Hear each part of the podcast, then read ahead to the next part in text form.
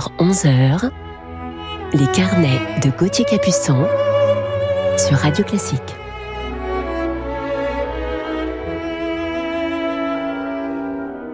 Bonjour à tous, bon dimanche, bon réveil avec le sourire, euh, avec euh, cette euh, mélodie, ce salut d'amour de Elgar. Je suis très heureux de passer cette heure en votre compagnie et nous retrouverons en fin d'émission mon coup de cœur du jour pour une jeune chef, chef 2FE, chef d'orchestre, Letton. On commence tout de suite avec le septième quatuor de Beethoven.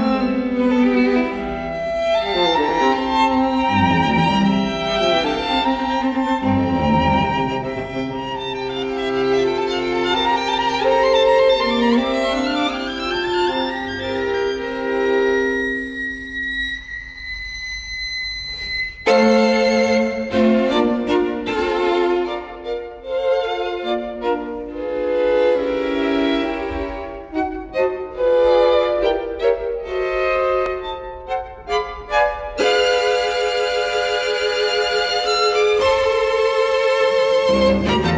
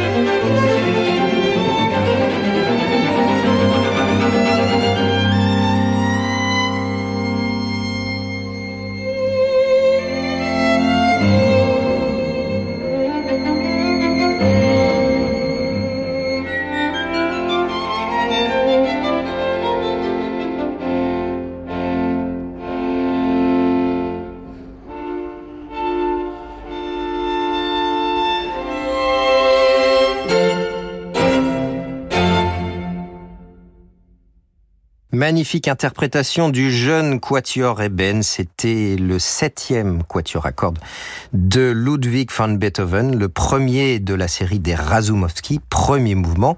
Donc septième des seize quatuor à cordes que le compositeur a écrit et le premier des trois quatuors dédiés au prince Andrei Razumovsky. Beethoven était d'ailleurs assez fier de ces trois quatuors de l'opus 59, mais ils ont suscité l'incompréhension aussi bien du public que des musiciens. Et au violoniste de l'époque, qui s'appelait Radicati Radicati, qui déclarait à Beethoven, mais ce n'est pas de la musique, Beethoven lui répond, ce n'est pas pour vous, c'est pour les temps à venir. Voilà, Beethoven était déjà visionnaire. Euh, un petit bonjour à Véronique et Marie-Thérèse d'Ablon-sur-Seine. Merci à tous pour vos messages que j'ai beaucoup de plaisir à lire. N'hésitez pas, c'est sur 3W www.radioclassique.fr. Place maintenant à Franz Schubert.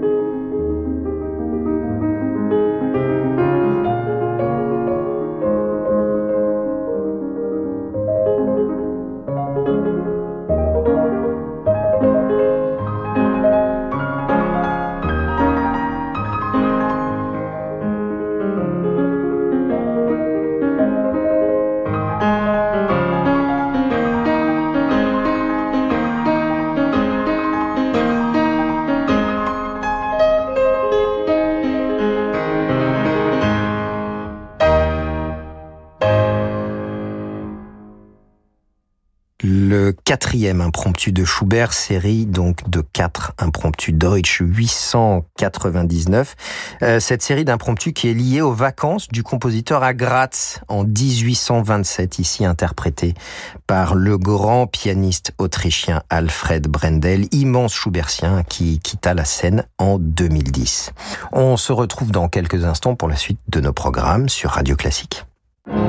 Bonjour, c'est David Abiker. Chaque week-end, je partage vos messages, vos souvenirs, vos émotions musicales. N'attendez plus, écrivez-moi à david.abiker at radioclassique.fr et je lirai vos messages à l'antenne. 16h, 19h, votre week-end Radio Classique avec David Abiker.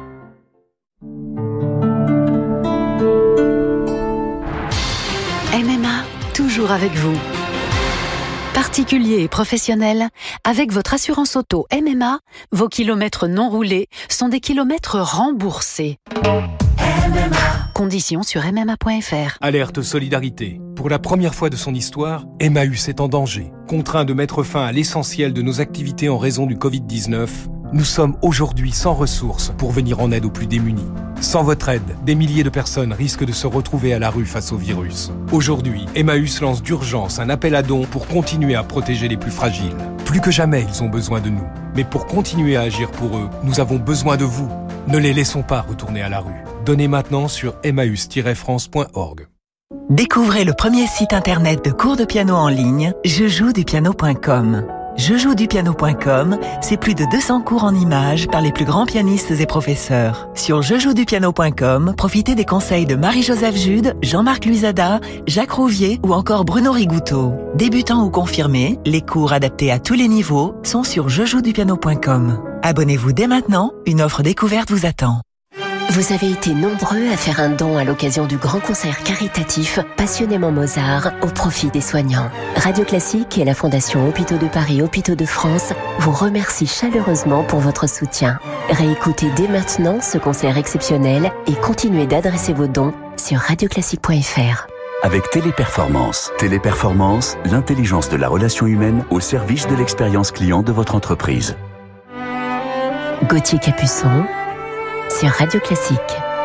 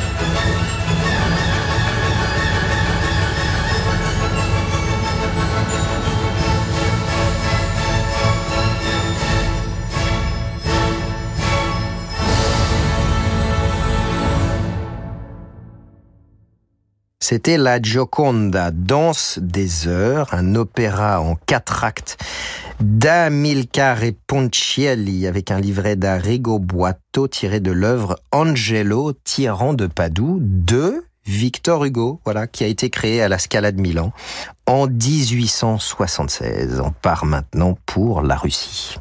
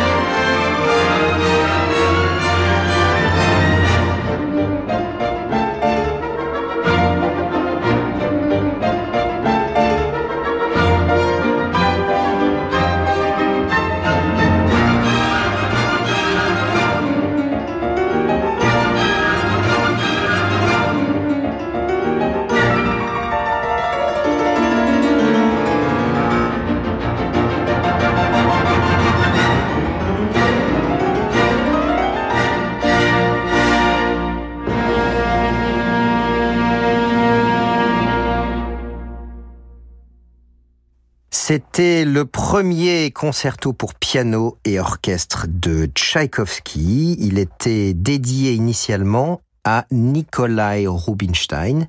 Nikolai Rubinstein, le frère d'Anton, mais attention, pas de lien de parenté avec l'autre pianiste, Arthur Rubinstein.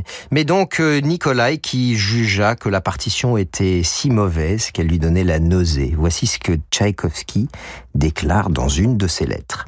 C'était la veille de Noël 1874, je joue le premier mouvement.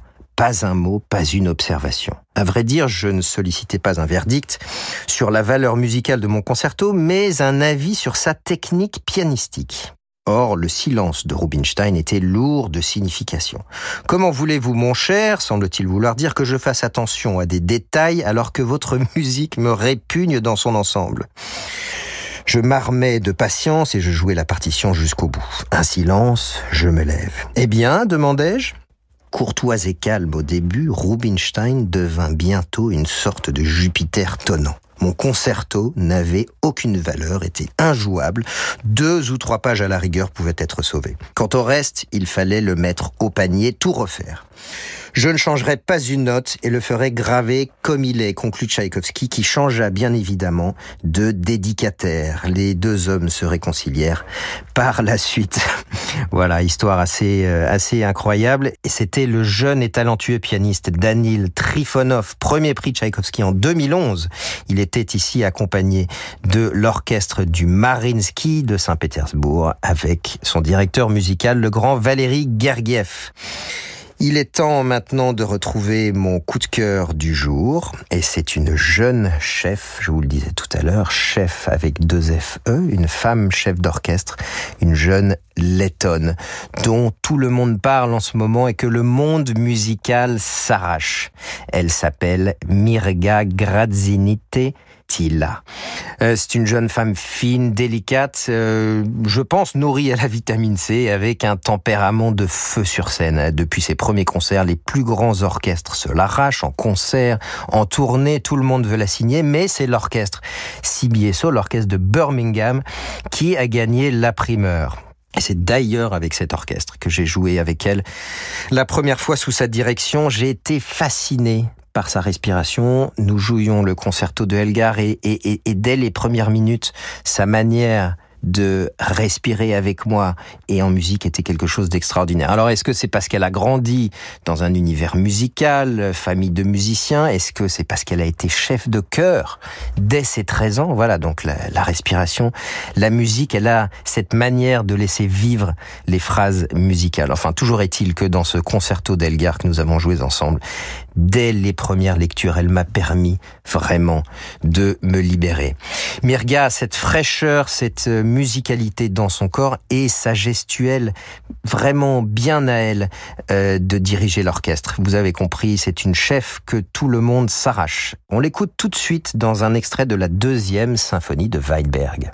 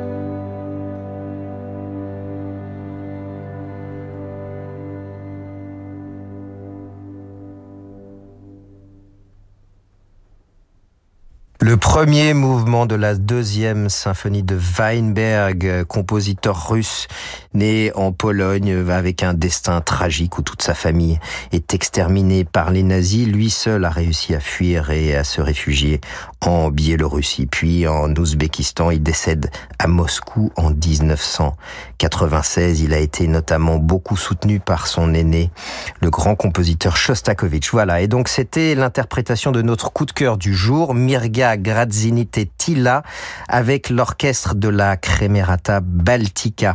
Je vous retrouve la semaine prochaine pour évoquer un nouveau coup de cœur et je serai très heureux de vous parler d'un de mes mentors. Je vous souhaite une bonne fin de week-end, euh, notamment avec la suite de nos programmes et leur maison sur Radio Classique.